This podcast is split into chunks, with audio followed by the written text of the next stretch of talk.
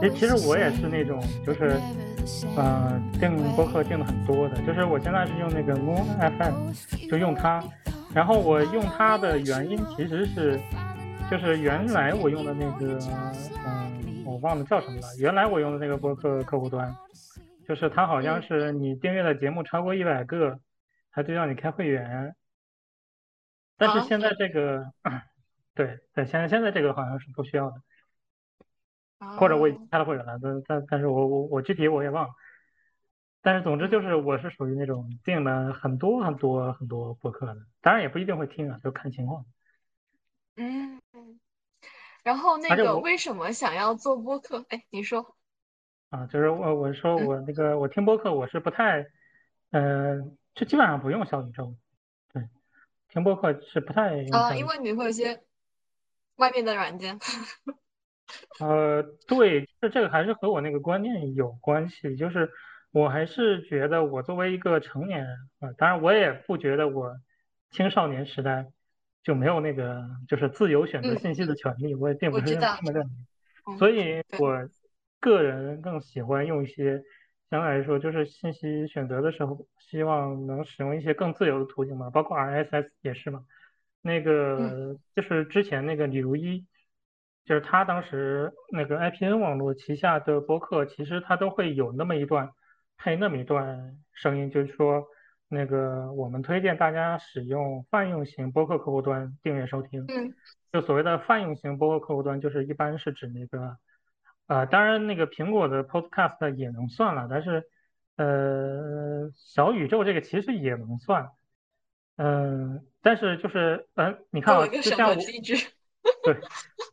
就是我们制作播客的时候，它是机制是这样子，就是我们有一个托管平台，然后我们在那个托管平台之后把节目上传，上传之后它就自动分发了嘛。然嗯后呢，就是呃，听众拿到这个地址之后，把这个地址放到他的那个呃播客客户端里面，它就能自动去拉取这个节目的清单，然后它就可以播放了。这个过过程里面其实是没有审核机制的，因为那个播客客户端一般的泛用型播客客户端它是没有审核的嘛。然后呢，我们这个托管，也就是我们自己内容我们托管，这个这个也是没有审核的嘛。但是啊，就是像我们这个播客，同时也在其他平台的嘛。就我们除了通过播客平台托管之外，我们不是还在那个什么网易云音乐和喜马拉雅上有吗？嗯但是喜马拉雅和网易云音乐他们的那个机制是那样的，就是呃，就是我们在我们自己的播客后台托管之后，和那个是不同步的，我们得再在那个呃网易云音乐的后台和喜马拉雅的后台再重新上传一遍，然后上传上传之后要它审核，审核通过了之后大家一点，就是它有一个这么样的流程。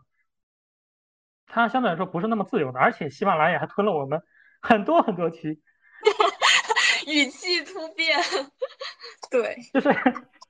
呃，当然啊，就是那天我听另一个播客圈比较顶流的那个播客叫东亚观察局嘛，就嗯他们当时是一个直播的节目，他正好就是那个主播樊一茹，他当时就说他们那个东亚观察局的播客也有很多期被那个呃喜马拉雅给删了。哎呀，我听到之后，我就这个心里好受一点，就是所谓的人不患寡而患不。那我就所以在想，嗯我们这么点名道姓，会不会审核的时候被删？我之前听说哪一个播客平台，就是都是这种内审核机制的，他提到另外一个播客平台就不能上传了。我记得好像是荔枝，你在荔枝提到其他的播客平台，他要是检索到了，你这期就不用不用上了，就卡着。嗯 嗯，荔枝它本身就是它和网易云音乐其实是一样的，就是还是你要上传，就是它那个本质上其实不是播客。那个喜马拉雅其实也是这样子，但是嗯，喜马拉雅对播客整个就是这种内容题材，它做的唯一的贡献是，就是如果你通过它那个平台上传之后，它那个呃，就是它是就是你通过，就其实本质上是你可以通过它的平台去托管你的播客。就是嗯你上传了音频节目之后，你那个专辑它是能自动生成一个 RSS 的抓取链接的，就是也就是说它就是成了一个播客，但是你要经过它的审核。同时，就是苹果播客这个事情，我还是要说一下，就是嗯，就是如果你在世界的其他地区，呃，就是在苹果上，它应该是列了一百七十多个国家和地区吧，我忘了啊，呃，但是它后台应该是这么写的，就是一百七十多个国家和地区，你其实都可以通过，就是你托管之后，你把你的地址直接提交到那个苹果的 Podcast 的那个后台去，啊，你就可以上。但是呢，呃，在中国大陆它有一个情况，就是说它需要审核嘛，但是苹果它自己是没有内容审核力量的，所以呢，它就是和大陆的几个嗯音频平台合作，嗯，就是喜马拉雅、荔枝。还有个什么我忘了，就是和这几个音频平台合作，就等于说你就是你大陆的播客，你想直接提交到那个苹果的 Podcast 里面，就是如果是要在大陆地区，就是这出现的话，要在大陆地区上架的话，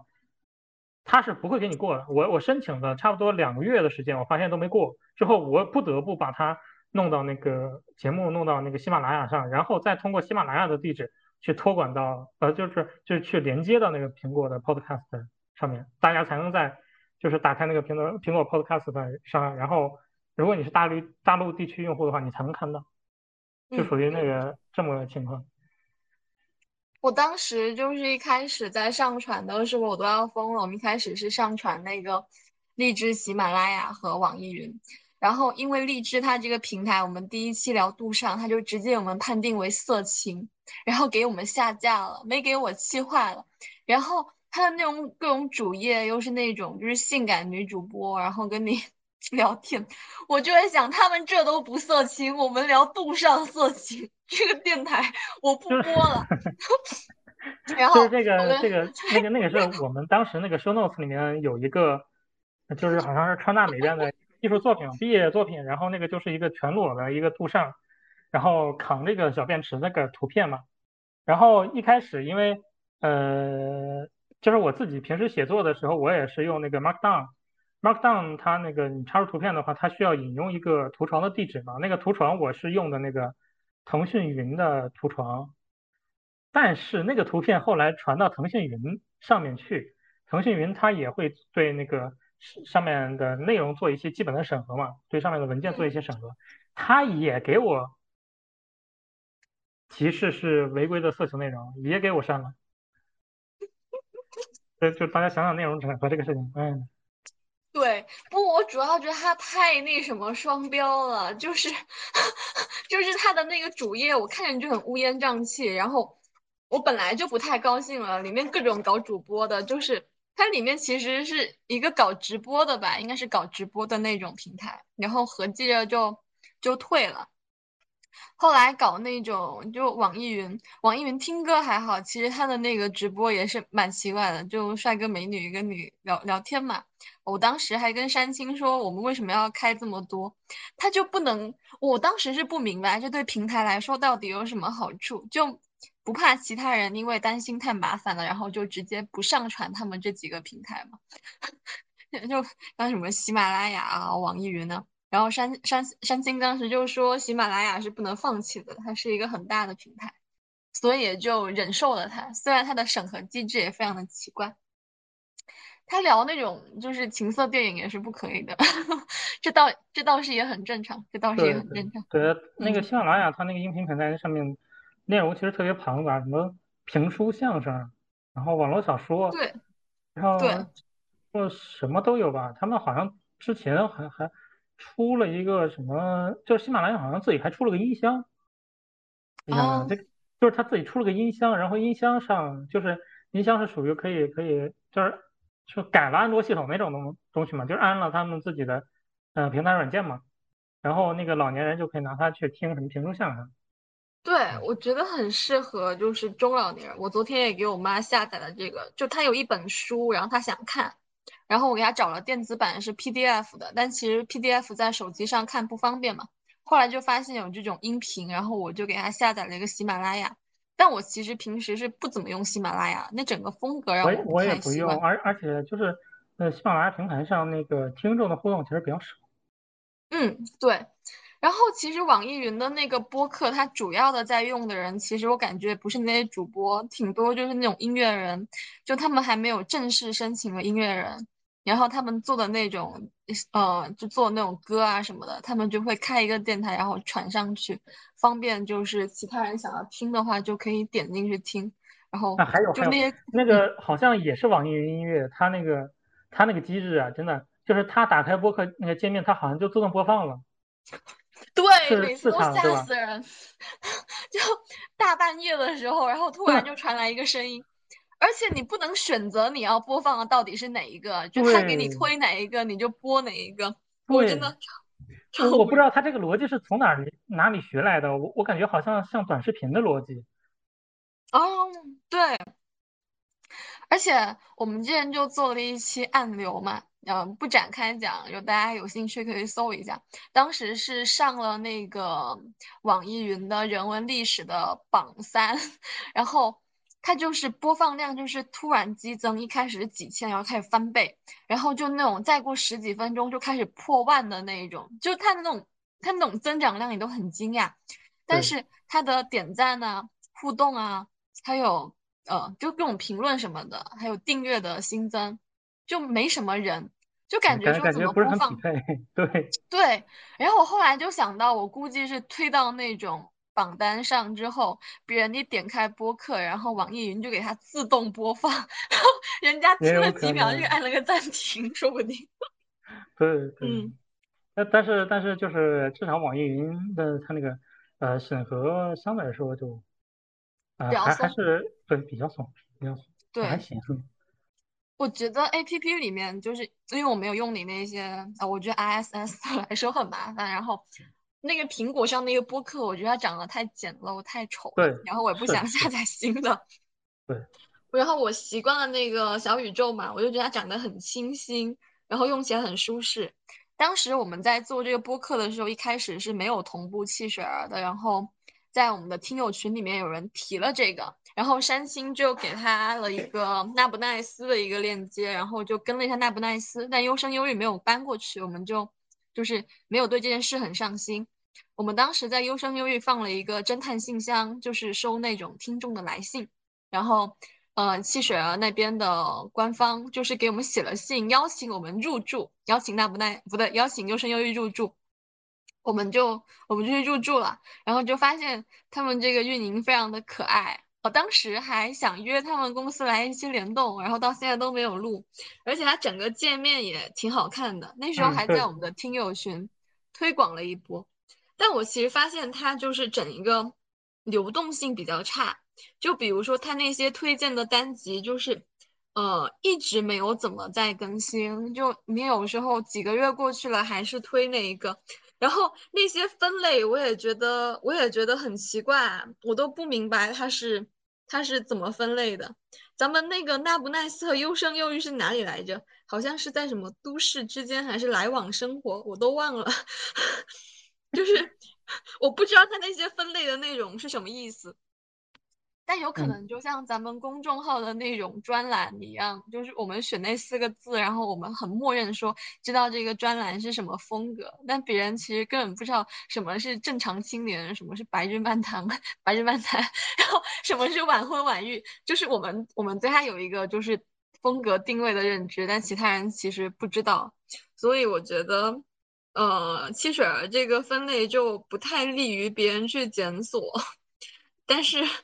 但是它做的很美，然后但是它播单又更新的很慢。我有时候会发现有一些在小宇宙上面没有的播客，在汽水儿上面可以搜到。我不知道是他们的那种，不只是审核啊，就有时候整个节目他们那边有就搬过来了，然后小宇宙没有。一些国外的就有好有坏哦，吧。嗯，那个就是呃，我感觉是这样子，就是嗯，理论上说那个汽水儿它也算泛用型播客客户端吧，就是属于呃，你把那个播客的 RSS 链接粘上去。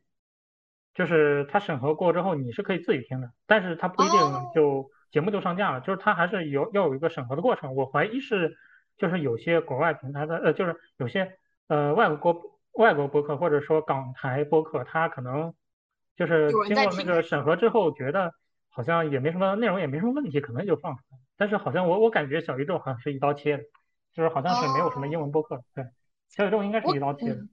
嗯，我觉得他们对于那个就是播客制作者更加友好，就是他会跟每一个节目的主播都拉那种微信群，然后很方便你们那种反馈，然后他还会帮你们制作那一些。呃，推荐的那种海报，然后就在微博上面艾特你们。呃，小宇宙其实也有了，小宇宙也有帮忙推荐过，就之前志愿的那一期上了榜单。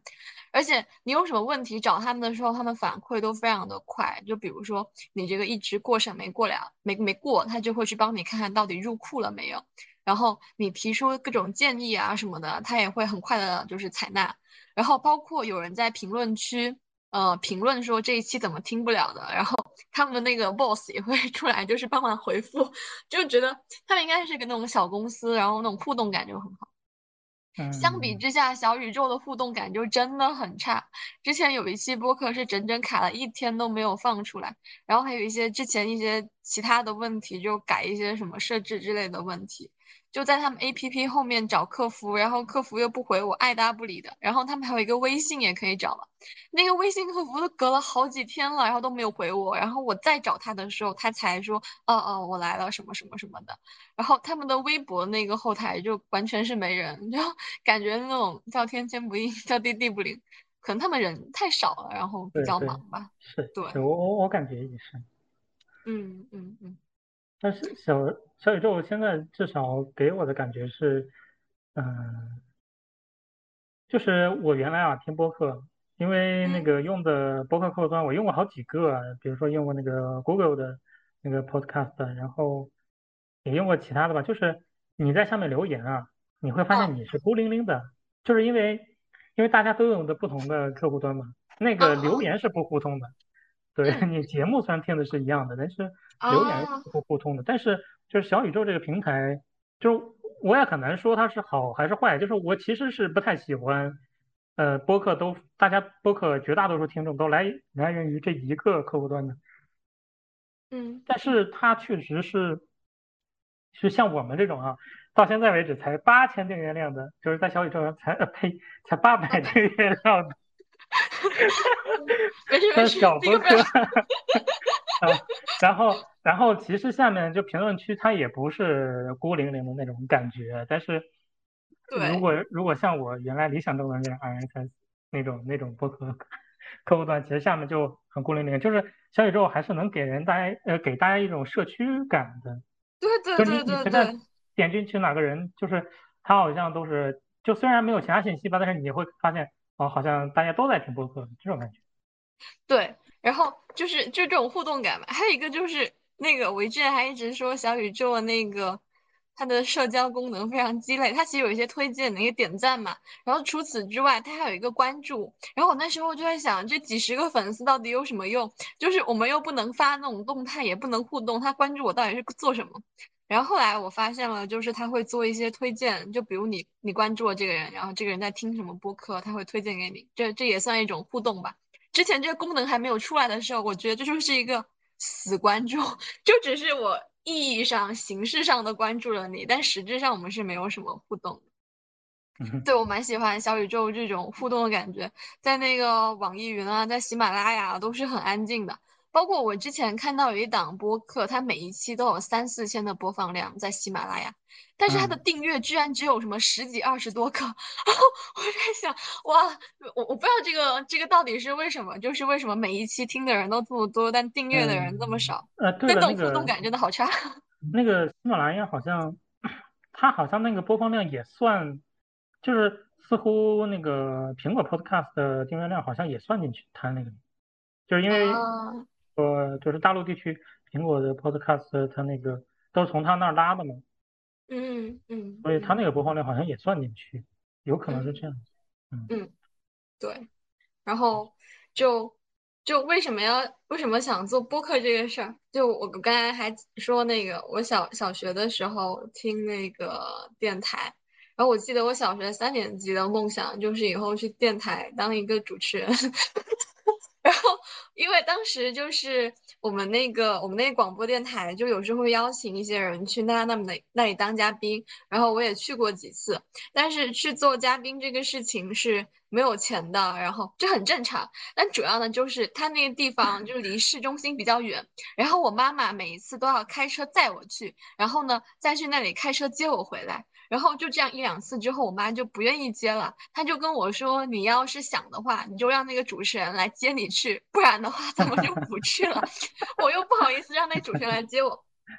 甚至有一次就是已经在路上了，然后就是快要到了嘛，有点塞车，然后我妈就有点就不是很耐烦，然后刚好那时候那个女主持人开车就在我们旁边，然后我妈就说你过去让她载你去，然后我就觉得这也太奇怪了，反正这个。这个梦想就直接扼杀在了摇篮里。然后，当然我四年级就有了什么新的梦想。我四年级的梦想是当个小学的语文老师，然后五年级的梦想是当个作家。就这个事情就很快的过去了。然后到了高中的时候，就我当时有那种很聊得来的朋友，然后我当时就有一种想法，就是我想就是跟他聊一些话题，然后把这个东西录下来，就想要等。高考之后做这个事情，我觉得把那种聊天的感觉录下来蛮好，因为你跟那种好朋友聊天的感觉，其实跟你跟其他人说话的感觉还不太一样，就你们会聊的比较深，然后 比较的安详，就一直很想做这个事儿，但是就就没有做，而且当时其实也不太知道说有什么平台啊、途径啊什么的。然后后来，后来最直接的原因就是当时公司在做业务改组，然后如山青就说他准备做一个播客，我超兴奋，好耶！然后，然后就开始就是就开始走上了这个这个路。然后一开始我其实就是只做。只做主持嘛，就是录制，一般就是负责跟嘉宾聊天，然后我们聊天也比较随意，就一开始第一次还装模作样有了个大纲还是什么的，后面都没有大纲了，就来了就直接开聊，然后聊了再说，嗯。再到后面的时候，然后那时候山星就一直想让我学一下剪辑，我就觉得太麻烦了，我的电脑根本带不动，然后又要录录一期就要很久，你前期就是约嘉宾、定时间录制，然后后面还要剪辑。但是到后来的时候，我就感觉这电台录完之后，我就那种很强烈的激情，想要把它马上发出来。可是这个时候我要等剪辑的同学来剪，然后有时候他不一定有时间，比如这一期我可能我要等个一两周，我会非常的难受。然后我后来就直接选了一期，而且我给他剪辑的时候，当时李随跟我说，其实一个剪辑他是要自己判断什么可以留下来，什么要去掉的。对。但是。但是因为我们就一直没有这个习惯，就是相当于这位剪辑的同学就是我的工具人，我把这个播客给他转成一个转文字，然后我再给他标注出来哪几句话我要做到开头，哪几句话我是要删去的，我必 须给他精确到这个分钟，然后我为了给他精确到这个分或者秒，我自己还得把播客听一遍，然后听一遍，并且做记录，这个过程对我来说就已经太久了。就我自己还要重新听一遍，而且我有时候就把那个句子，就比如说我要放在前面的句子给它标出来之后，它还没有剪出来，就它已经剪完了，然后我就会觉得非常的难过。所以就是上一个放假暑假的时候，我就开始尝试自己剪辑，第一期好像剪了挺久了，剪了。两三个小时，后面就剪的比较快了。我后面就是一般，我如果十点录完这个播客，我可能剪到一点，然后我要把时间轴做完，然后再发出去，然后我两点回宿舍，就是这这整个过程就必须要一气呵成。我后来就发现，说我听一遍这个时间，我如果会剪的话，我就可以自己直接剪完了，我都不需要跟他说什么句子我要我要去掉。我当时就问李所以说把这个标注出来实在太费时间。他就说，但是一个优就是一个剪辑的人，他不应该是一个工具，他应该是自己可以判断。一方面就是就是芝加哥他会比较的，他会比较谨慎一点，他就是还是想要征求到我的整个意见。还有一个就是我们聊天的时候，其实有一些话，就有时候录出来一个播客比较复杂了，我就觉得说这一期肯定是我自己来剪，就我才好比较好把握说哪一些话是我要去掉的。包括上一次我们六个人录的那个，就 跟小欧录的那个闽南的那个播客，我到现在都没有剪，因为我们六个人，然后有一些地方实在是太难斟酌要不要剪了，它还涉及到一些宗教之类的问题，我还在慢慢的思考，就有点。逃避这个事儿，然后自己开始上手剪辑之后，就是事情就变得就变得很愉快了。除了我当时电脑一直坏，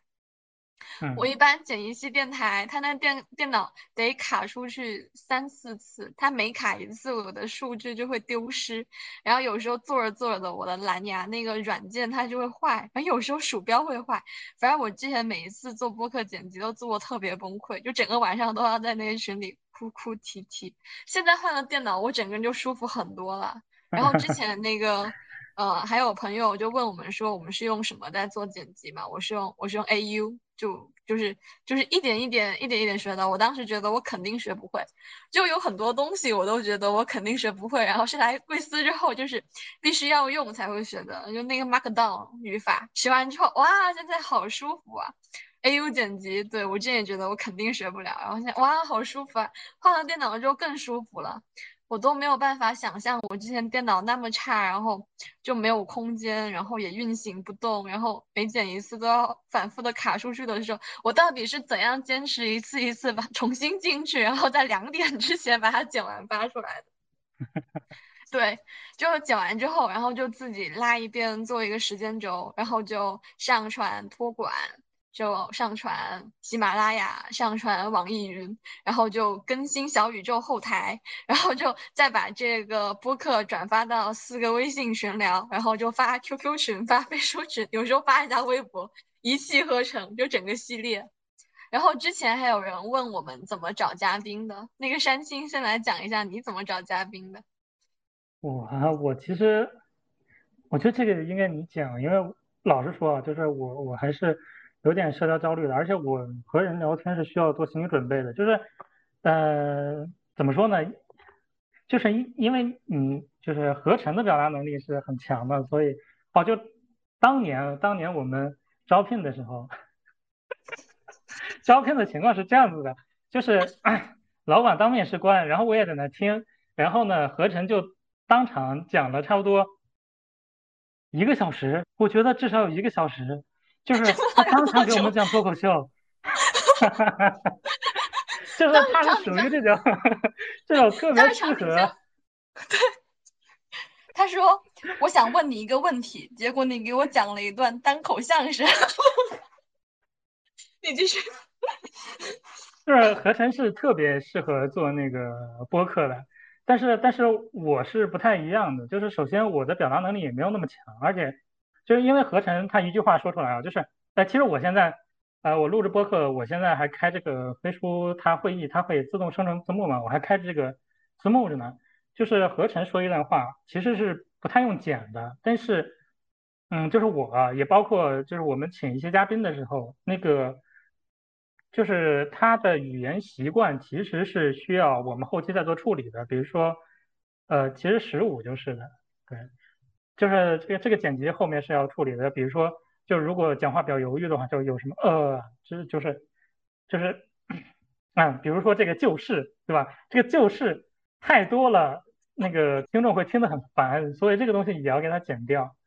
然后还有音质不好的，就是我当时我自己剪辑的时候，有很有相当一部分原因就是这个，就是因为我表达能力没有那么好，然后录出来效果也不是很好，那我就必须要后期去处理一下。然后这个东西我也不好意思让别人去做。就是有一回我录录一次的录录那一期电台的时候，我当时录了，我请李随帮我剪，然后他就说，就是他剪剪起来那个工作量就比较大，然后我我当哦也不是电台啊，当当时其实就是给那个给一个视频配音，但是因为我这个声音其实是不太适合给，就是我没有练习到那个足够给视频配音的那个状态，所以听起来就比较怪。然后当时就需要李随在后面处理，然后他处理出来工作量很大，我就也再也不好意思麻烦别人去处理。嗯，大概就是这样子。然然后那个请嘉宾的事情，其实就是，嗯，就是有一段时间我基本上基本上还是还是需要鼓起勇气去去去请。对对，确实是因为对我来说，我和别人聊天不是一个特别。不是一个特别自然的事情，我我其实是有一些社联社交的焦虑在，所以我每期播客其实从策划就是从选题到后面能拖那么长时间，就有一部分其实是在处理这个这个这个这个焦虑。但是和合成录这个，和合成录这个就是属于一一方面我们就是日常聊的比较多，另一方面就是嗯就是怎么说呢？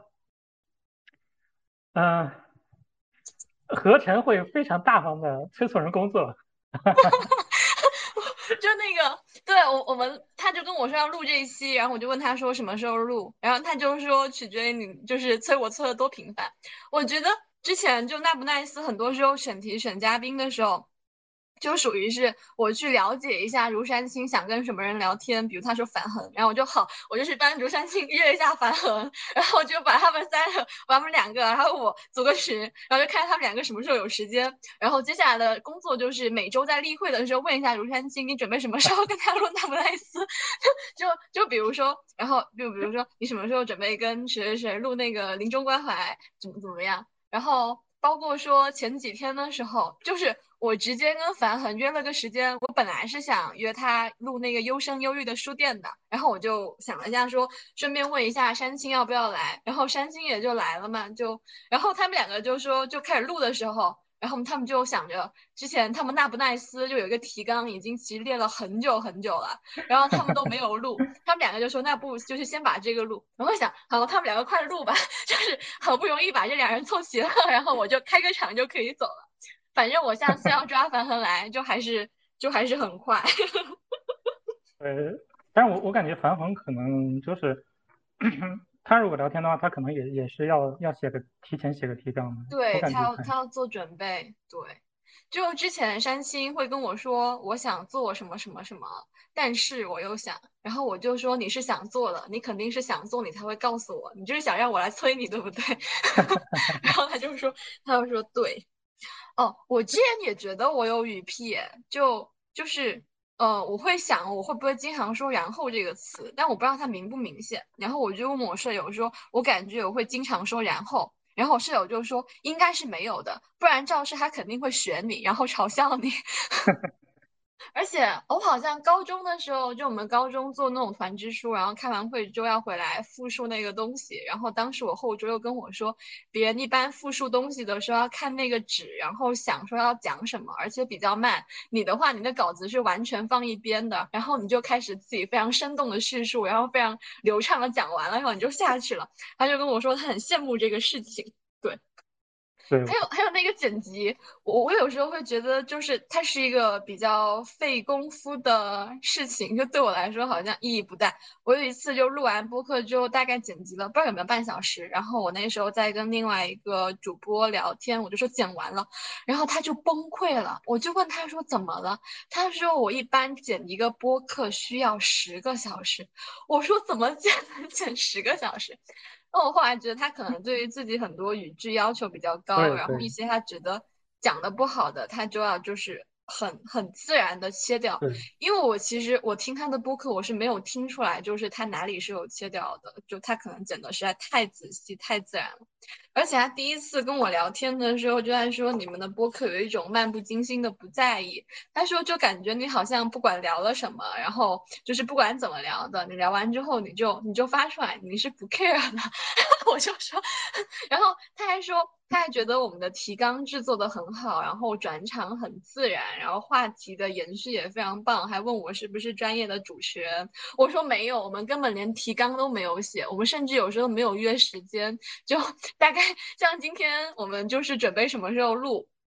然后我就问山青今天什么时候，山青说肯定不能早上，因为他要睡觉。然后我就说那就晚上吧。然后到了晚一点的时候，山青说今晚有约，那就下午吧。然后我们都没有就是定一个时间点，山青就说你到时候要录了，你就喊我一声。然后我从一点多开始等待如山青醒来，但是他迟迟没有回复我消息，我就在想如山青怎么还不醒？等到两点半快三点的时候，我躺在床上，然后我就在想说，嗯，我打开一下豆瓣，然后看到二十分钟前如山星更新了一条动态，我就默默的给他点个赞，然后在微信跟他说我看到你了。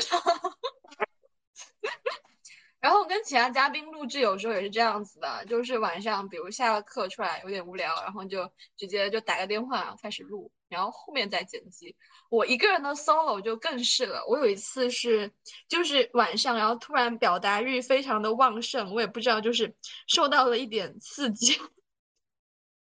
被戳伤了。然后我就录了那个十九期，就是挖掘稳定的自我保护和治愈的力量。那期现在已经变成了最就是最受欢迎的第二。那一期就是一个突如其来的一个表达欲，然后我就想着，那我就说一会儿话，我就直接从自习室门口走了出去。然后我当时戴的是我的耳机，就苹果耳机，我就直接直接讲话。然后我也不知道为什么我就能讲那么久，我都不知道那一期录了得有多久，我看一下，嗯。得有四十多分钟，我猜。我当时就录完的时候，我都惊讶了，我都不知道自己为什么能讲这么多话。但那一期就是录出来之后，就是反馈很好，就是现在看到评论是三十五条，就是有很多人会一点一点的去回应，然后呃还会跟我互动，还有人说那里这里的关门声好像一个。开枪的声音，就在那一次之后，我才发现说，其实录电台是一个成本很低，而且可以很自然的、很融入我生活的事情。就一个就是刚才山青说的，我本身就跟这个形式它比较的契合。然后我之前还会对那个设备有一些焦虑啊，就我之前用的是一个索尼的录音笔，是我高中买的，然后。我当时就在问那个场景上，说我能不能在那种咖啡厅录？他说我在咖啡厅录的时候用的是几千块钱的录音笔，然后我说那我用几千块钱的手机可以吗？他肯定觉得非常的无语。然后我还跟我的舍友借了那种麦克风，但是就是收音太好了，所以第二期在那种星巴克的小角落录的，其实杂音还是很多。但有一期那个存在主义的那一期，在中山大学的湖边录的，效果就很好，就可以听见那种鸟叫声，还有风声。那个我真的是印印象非常深刻，就是聊天的时候能听到海鸥声这个事情。哎，对 我我之前就在想着说，我不要叫我同学，然后在那个我们汕头的海边录一期，但是一直一直没有成型。呃，然后我之前都对这个设备又很焦虑，然后后来。呃，这个录音笔它很，它很差，很差就在于它是换电池的，然后它的续航其实非常的短。就比如我那一次录音，我带它出门，然后那两个电池，我是就是我录的时候一直看它电池用完了没有，然后快要用完的时候，我就把这个播客给它停掉，我很怕录到一半，然后它停了，然后我自己不知道，而且每一次出门都得给它换电池，我就很烦这个过程。后来就换了一个飞利浦嘛，飞利浦的那个是充电的，然后用这个录制就还是会有一些会有一些限制，就比如说我今天出门没有带这个设备，我可能就不录了。但在那一期电台之后，我发现其实我用我的手机加耳机，它也是可以录的，可能音质没有那个存在主义那一期那么好，但是已经足够可以听清我说话，并且可以跟观众互动了，然后他们会喜欢这个内容。那么我用什么东西录，其实是。就关系是不大的。你用录音笔录，你还有一个就是要把它插到电脑转出来的过程嘛。你如果用手机录的话，你直接发到飞书，然后就可以开始剪了，就整个成本都大大的降低。然后我现在觉得录播课是一个非常自然的、非常顺畅的、非常简单的事情。它就跟发朋友圈一样，你发朋友圈你还得拍照、修图、呃拼接成长图，然后构图、写文案，对不对？你做电台可能还更快。对，然后哦，我还没有讲我请嘉宾，我请嘉宾就是，对，之前那个主播就说他每次听到说我请嘉宾，就好像是都是我的初中同学、高中同学、我的同事，还有我的朋友。我第一期请的那个江离老师，他是非常随机的，就是我当时一直想找到一个人来跟我录第一期，但是怎么都找不到。有一天晚上他在跟我说话，然后问他要不要来录电台，他答应了，然后他就成为了第一期嘉宾。然后后来没有想到，又过了很长一段时间，然后我跟他聊起我们的那个听友群，他很感兴趣，又准备进去潜水。然后他现在已经是里面就是就是聊得非常火热的一员了。然后甚至我们公司的很多老的员工以为他是我们公司的就是我们公司的员工，其实他根本就不是。然后后面的话。我想一下，后面的话就是要去见一些朋友，我就会觉得说，既然见面了，大家要聊天，不如就顺便 聊个播客。然后，因为主题也很好选嘛，就是他的学校还有他的专业。我一段时间觉得这种事情它太标签化，让我觉得很很愧疚，就是跟那种比较重要的朋友聊天的时候，我就会觉得说我是不能跟他聊这个话题的，就是我不能够只是去跟他聊他是什么大学读什么专业，那不然就是我们之间那些深度的交流到底有什么意义呢？我觉得这个实在是太标签化了，就好像他身上除了这个东西之外，没有其他重要的东西了一样。然后在后面的话就。就真的是很生活啊，比如我今天去呃萝卜家一起做饭，然后我就拉他一起聊个电台。有一段时间好像是在凑大学，就比如说凑一下南京大学啦、武汉大学啦，然后凑一下什么上海的那种九八五的封校的高校。有时候就选一些事件嘛，比如说他们上海封校啦，然后还有的时候。什么南大修了一座桥，然后把它封起来了。然后还有，比如有人考上了北大，这种也会被我盯上。对不起。比如小欧考上了北大，那我就把他抓来，然后录一下他考上北大这个过程啊什么的。再后来，我就想就是录一些我自己会听的，然后呃，我觉得有意思的东西，所以就录了一些什么存在与时间的读书。其实优生优育它有两个部分嘛，一个就是就是一到二十几的这种，它就是正常的一期一期是属于对我来说是属于大播客，然后一些小播客就是我生活的日常片段，比如我一个人是低语就是写信，然后像那种日常就是比如说我出去喝早茶，还有什么。嗯，抽血，然后在路上跟别人聊天的那种什么，就这种很生活感的东西，我当时又觉得说它有点，它有点奇怪。但是我的听友们就是说喜欢这种生活白噪音，而且想要感受这个氛围，所以当时也就都发出来了。哦，然后，然后比较好笑的是，其实我们前面还有两期是。跟其他电台的主播在聊天，然后前几天那位男主播，男主播就跟我说：“我看你播客很多联动，就是一个活脱脱的小社牛的样子。”我说：“没有啊，就两个，就其实有一个是那个布瓦，是我当时听他们的那个猫猫客厅的那个播客，呃，是他的妹妹那个猫弟是跳岛的。”女主播，然后我当时听那个播客，听到那个男生的声音就哇，真的好好听。然后我就在下面留言，就说就说这个这个。男主播的声音真的好好听，然后我就问他说：“我们可不可以做一期联动？”他就说可以，然后我们就加了微信。加微信的那个过程就是，我就是我飞速的把我的微信号打在他们的那个评论区，那个小宇宙还没有私信的功能，然后他就飞速的添加我，我就飞速的回去把我的评论删掉。哦，就是到现在还没有私信啊？没有啊，不可以发私信。对啊，所以之前就另外一位找我的主播，他就跑去了我的网易云给我发消息，结果我这个人大半年都不看一次网易云，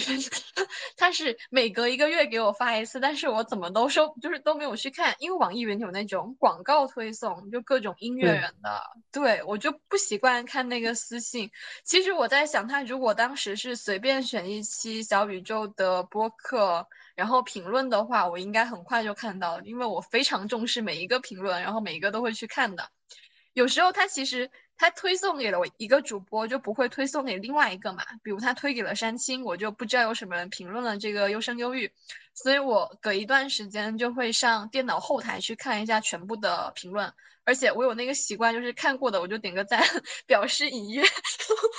然后打开那个后台的时候，那些还没有赞的，我就知道是我错过的评论。对，就因为小宇宙没有这个功能，所以我们就是大半年之后，他才加入了我们的听友群，然后找我的微信，然后我们才认识的。前几天哦，然后当时就跟这个主播约了个联动，然后前几天他说起来的时候还说，他一开始以为我是一个小男孩。然后他说为什么？他说那时候我评论完之后，他妹妹就跟他说男主播有人找，然后他们就看我的头像，我不知道那时候的头像是阿尼亚还是小埋，他就说感觉像是个喜欢二次元的小男孩，然后他妹妹就说他感觉是一个小女孩，然后他们还就是还猜了一下，然后最后发现我一个我是一个小女孩，然后跟那个陶乐斯那个八分宝。的播客是因为我刚好听到他们的播客，然后觉得他们超级无敌搞笑。我其实之前是没有想过说跟其他的主播做这种联动的，主要就是那第一个来认识我那个主播，他这种形式让我发现了，其实播客之间有那种很好的互动性，就大家其实对这个东西保持善意，你知道吧？对，串台。之前，对，之前有一期什么播客叫做什么，所有播客主播都终将相爱，还是什么什么的。呃，还有一次就是有一次看到说很多。主持播客的人最终都跟他的播客嘉宾在一起了，或者结婚了。我不知道你有没有有没有听过这个部分，就是然后他分析那个原因，一个原因是说刚好现在在主持这些播客以及做播客的人，他们就是年轻人嘛，然后年纪就在二十到三十五岁左右，然后还有就是如果两个人一起录播客，你在线下的话。你首先录制环境需要很安静，所以你们会在一个非常密闭的私密空间里面。然后一般来说，一般人很难会进行一两个小时的高密度的对话。而且出于这种聊天节目的这个需要，你就是有意识的会去挖掘聊天的深度。嗯，当然了，这个对于优生优育来说不成立。我试图了，但有时候做不到。但是就算做不到，我还是会把这一期放出来。我就会想，反正没关系。哦，昨天还有人跟我说，就是我们聊天，然后他就说到说之前就是听我讲我的学校，然后他还记得我描述我自己挂在那个走廊上看月亮。然后我就说哇，你记得好清楚。他说其实听播客的时候，就是最深刻的记忆是你那像鹅一样的叫声笑声。我想起来之前贵司 有人来面试。然后就加了微信还是怎么样？还是他跟别人加了微信？反正面试完之后，他就发了朋友圈，然后别人转发给我。就首先就是说这个面试非常紧张，然后觉得自己表现非常的糟糕，然后还说那个面试官就是听完他讲话之后，发出了像百灵鸟一样 清脆的笑声。我对这印象深刻。我想起来刚才如山青说他社恐的一个事情。就第一年不是他面试我嘛，后来第二年就是我们一起面试别人，然后就有一个就是一位女生，就是非常有攻击性，然后看起来就是大社牛，然后山青和严梦当时就大声高呼说这个不行，招架不住，招架不住，然后我就在想，我当时就在想要把我招进来，但是山青是不是很害怕？他有没有就 招架不住，招架不住。其实是有那么一丝丝。其实我们当时在那个招的时候，场景上就是说要招一个跟我比较相似的，然后就比较蹦跶的人，可以帮我就是分担一些积极的杂物。就当时就是。嗯，公众号的后台啊，还有那种留言什么都在，都是我在回复嘛。他就觉得说这个东西事情太多了，应该有个跟我性格相似的人要主动的承担，因为这东西就算分配成了任务，然后如果别人没有去做的话，就无效分配。但是总要有人去做的，而且像我这种对于信息非常敏感的人，比如说有微信信息我就要回，然后后台有评论我就要去精审的。就是只要我总是在做，别人就不用做嘛。所以场景上就想找一个，就是跟我一样，就是对这个很敏感，然后他把这个事情做了，我就不用做那么多。但后来没有找到，就是他试图找出了一个跟我比较性格相似的女生，但是后来事实证明他跟我性格并不相似。但我当时也在也在跟我妈说。我说像我话这么多又这么吵的人，来两个这里就太吵。就是像那个呃回复评论这种事情，就是，就我我有的时候写文章发到那个什么集合网上啊，然后发到少数派上，然后就是下面会有很多评论嘛，嗯，会有不少评论，就是我看到有评论会很开心，但是呢。就是如果我发现需要回复这个事情本身就足够让我犹豫一段时间了，然后你知道吗？这个回复会在肚子里里面酝酿很久，然后 就是这个回复本身也会很有压力，所以有的时候我就甚至我都不太敢去看评论区，我我会有这种状态。对，就对你来说可能形成一种消耗，但对我，来说，它就是一个很轻松的下意识的事情。就我把我把评论全都看完了就回完，然后有时候像播客那种评论，我我基本看一下我就会回一下，我甚至能在评论区跟他聊起来，也不是不行。对，然后哦，我们刚才在讲那个为什么播客容易相爱嘛，然后我们再绕回来，就是说这个你是要去有意识的挖掘这个聊天的深度，但是呢，在这个过程中，这种非常极致的裸露和坦诚是有很强大的力量的，就是这种坦诚的对话，呃，就那个有一个电影叫做《偶然与想象》，然后。它里面就有一个人就说，我们是通过谈话在抚摸着彼此，就是有一个有一个说法是说，过度的这种坦诚的这种交流会诱发一种性欲，因为它所具备的能量是非常大的，就没有人能够完全的去承受另外一个人的自我剖析，更不要提说他毫无保留的剖析自我。然后两个人之中，如果有一方率先承受不住这种赤裸。带给你的不安，他们就会下意识的开始做爱，而且在倾听的过程之中，总会有一个瞬间，就让人分不清是心疼还是心动，然后在这个瞬间里面，就是产生性欲的瞬间。然后那里面还讲了第二个故事，就是叫做把门开着，它讲的是空间和情欲，就是说门外有很多人在走，然后门内有一个女孩在读一个情色的文本，然后。就是这种时候就有一种很奇怪的氛围，然后他不露声色的一次次就是想去把门关上，但是另外一个人就一次次的把这个门给他打开，就是在这个过程里面，它象征着一种引诱和抵抗，在相互的牵扯和压制。就门开着就是有社会秩序，门关了之后就是无限可能的想象力。然后当时这个。发这个豆瓣的人，他就说，当你把这个第一个故事和第二个故事连接起来的时候，它就成为了一个播客录制的场景。我我一直觉得，声音这个事情，它会让人产生一种依恋。我我有点，我我不知道，我不知道，就是这这个话题有点什么？就你有你有跟别人做过连麦这种事吗？你跟女朋友会吗？嗯，这个连麦你具体是指什么？如果只是语音通话的话，不是云通话，就比如说你长时间几个小时一直一直连着，然后就是听对方在做各种事情的细碎声音，然后不时的发生交流。啊，我和我女朋友不太会，对，因为时间对不上。但是我会和我朋友这样，就是之前那个，呃，不是有一段时间我工作比较忙嘛，就天天排版，然后凌晨也排版，然后排完版我还要骑自行车回家，那段时候，就甚至就是我们，就是我我骑着自行车，然后他那边电话也也在接通着，嗯，然后然后你，就是因为我们就是是多年的朋友，是我一个初中的同学，然后但是就是那段时间怎么说呢？就是我们其实已经认识很长时间，然后也一直都是朋友，但是就是那段时间里面，就是那种长时间的，一天可能呃能连个六七个小时吧，嗯。就甚至呃我骑个自行车往家里走的时候都会连着，然后那个时候就有的时候是不说话，然后但是有的时候会聊一些事情，就是那个状态就给给我一种感觉，就是我们从来没有那么深刻的，好像了解彼此，当时是有这种感觉。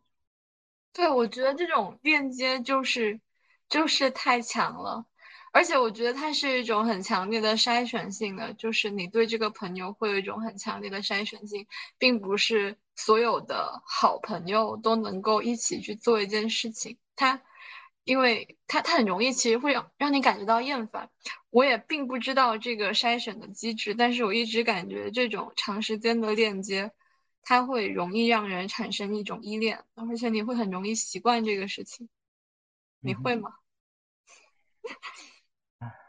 这个这个感觉已经绕远了。我们当时到底怎么讲到这来？我们我们刚才在讲那个邀请嘉宾，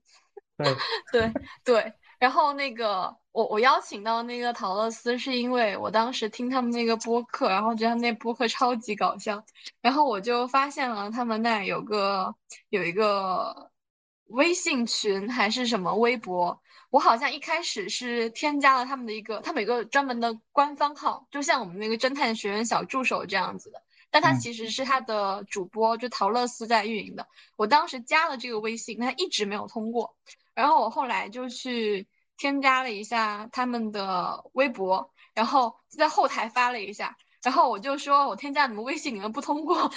他就说，对不起，一直没有上微信。就他要换手机嘛，就换另外一个手机。他就上了那个呃他的那个手机号之后，然后我们就我们就聊天，也没有聊很多啦。然后就就约了个联动，就是很自然的，就好像是两个播客联动，就非常自然。哦，我知道我刚才为什么会讲到这个什么所有的播客主持终将相爱这个事情，因为我发现就是。播客跟其他的媒介它是不共通的，就是我也曾经尝试过，我是一个业务心很强的人，我之前想找一些比较有特色的嘉宾来聊天，就像我之前有找过那种在法国留学的嘉宾什么的，就是想听一下不同地方的人的那种生活，然后感受一下文化。当时我的舍友是在 B 站上面刷到了一个藏族的小哥，然后他的中文讲的是非常的好。然后他那视频拍的很不错，我当时就在想有没有可能邀请他来录一期播客。我当时是用我的私人账号发了一次，而且用我们的那个，我们有个 B 站账号，就是有几万粉丝那样子嘛，一点几万，就是给他发了个，也给也给他发了消息。但他没有回，你知道吗？就是那个人，他也不算有很多粉丝。就我想，他可以拒绝我，他居然不回我。他的粉丝不要说没有我们公众号多，他都没有我们的 B 站多，他不回我。就我其实是，但是。我知道有可能会不看私信嘛，所以我就选了一下他的视频账号下面留言，跟他说给他发了一个私信，然后有合作的意向，然后我是做什么的，然后请他看一下私信。我当时还专门选了一个最新的视频，还有一个播放量最低的视频。你知道，就是像这种关注数不是很多，然后互动量也没有很多的这种 UP 主啊，如果有人评论的话，你大概都会看一下的。然后最新的视频评论区多少会看一下吧，然后那种发了就一直没有人看的视频有人评论肯定会看一下，我是这么想的。我都发了，他就没有回我，他不是拒绝我，他就没有回我。然后我后来就是还有尝试过另外一位，就是是一个弹小提琴的人，我也想试一下能不能跟他就是有一个联动，看的是我的社牛本性，我就给他发了。他也没有回我，但是我后来有看到他有 跟另外一个 B 站的 UP 主有做联动，那个 UP 主的粉丝其实是就不多，挺少的。那个 UP 主粉丝肯定没有咱们的粉丝多，所以我就开始发现说，就是这个他可能就觉得这个形式不是很好或者怎么样，但我觉得如果是我的话，我至少会婉拒一下，我不会就是选择视而不见。然后我就发现单纯是需要做个心理准备，然后准备准备就逃避掉了。可他后来跟别人联动啦，生气，所以我就觉得说，就找其他的这种播客主播来联动，好像是很简单的，就是就很容易就可以对应上，然后找其他的那种平台的就不是很容易。而且你找主播那种录制啊，就很就很快嘛，大家对这种录制都非常熟悉，然后起来就可以聊。你其实找那些还没有录制过这个。播客的嘉宾，他是有一个做做准备的过程的，而且你在录制之前，你不知道他录制出来的效果会怎么样。有的人在生活中可以就是那样聊天，但是他到了播客之上，他就很难表达出来。就算你给他一些提问，引诱他说话，然后诱导他去描述他当时经历一些场景和有意思的事情，但他讲出来的事情就让你觉得说挺干巴巴的，就是没有什么场景感。就你其实是不能，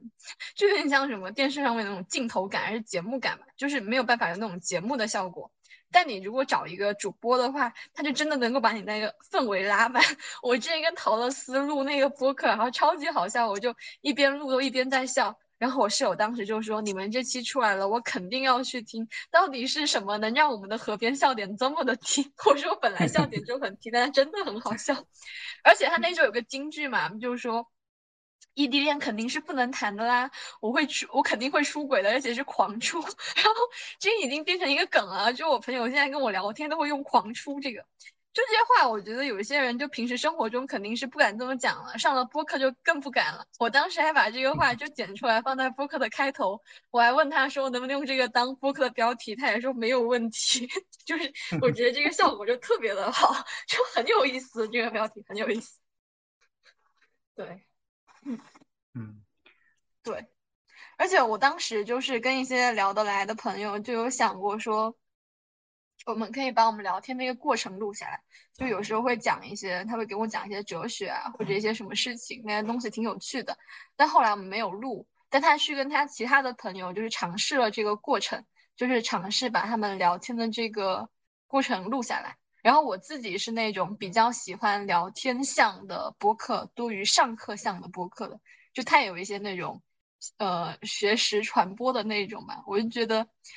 我有时候觉得说我是认识了他，然后才去听那个的。就我没有认识他之前，那个播客我听不下去。但我认识了他之后，有时候我也还是听不下去。但是他跟别人聊天，我就 听得挺开心的。我觉得这个尝试来说，就是我觉得很有意思，不错。嗯嗯嗯。然后我们录到现在已经两个小时了。两个小时了。这个到时候要怎么剪？这个。嗯，一期或者两期都行吧。不过我之前就是，我是觉得保持一个完整的，我自己听播客的话，它比较长嘛，我一次可能听个十几分钟啊，我就停下了。我不是有很大块的时间听播客，我可能会切点别的，然后下一次就继续播放，然后把这个播客听完。我是愿意一段一段切的。但有的听众跟我说，他看到那种超过五十分钟的播客会有那种很强烈的心理压力，他就喜欢听那种二三十分钟的这样子的。对，我我其实是就是嗯呃，当然就是我属于，就是我我需要听播客的时间比较长嘛，就是尤其是干活，比如说排版这种事儿，那个就必须必须还有一些其他事情。来占用一下我的脑子，这个时候我就要听播客，所以我我的感受其实和他相反的。我一看，哇，这个节目如果我喜欢的话，它还这么长，就会觉得好开心啊！我终于找到一个这样的长啊！对对对，像那个啊啊啊，我就想着一直想催他更新，但他上一次更新离现在也没有很久，我都不太好意思了，我就好想听。不过我我觉得说，我有时候听播客，它只是。就比如我在学习，然后我又觉得比较空虚，我需要一种陪伴感，所以我就开一个小小声的放在旁边。不过如果就是有人跟我一直连麦的话，我可能就不会怎么听播客了，主要那个时间被占用了。嗯，对，嗯，对，我们两个还是很能聊的嘛。我觉得我们应该多一些，就是有两个主播一起录制的，不要总是各自请嘉宾。好反常，那个猫猫客厅，他们每一期都是他们两个人录，然后我就跟他说我们不一样，我们两个就没有，就是两个人，只有两个人能出现在一期节目里面。好了，就是我我之前听一个播客，那个叫过刊吧，也是两个女主播，然后我就是那个感受就给我特别好，就两个女主播聊天，然后聊的主题我也都特别喜欢，啊，但是好像是不是好久也没有更新了。催更，我上次不是介绍了那个阿米小酒馆嘛，在我们的推文里面，然后我就我就说我就说这个这个主播就是他当时被关在了那个上海嘛，就有疫情，他在复旦。他一直没有更新，然后呢，我就问他说怎么不线上录制呢？他就说线上录制没有感觉，咱们现在录播课也是有包袱的人了。然后我就那推送最下面说也不知道什么时候能更新了，不知道是明年还是等上海好起来之后。然后后来看到这个推送，他就说这也太伤人了，这个说话太伤人，好好笑，对不起，嗯。好了，那我们今天就录到这里。好的，让我们期待下一次的更新。那布耐斯现在还有一期正在剪辑，是的，是的。大家就到这里啦，大家拜拜。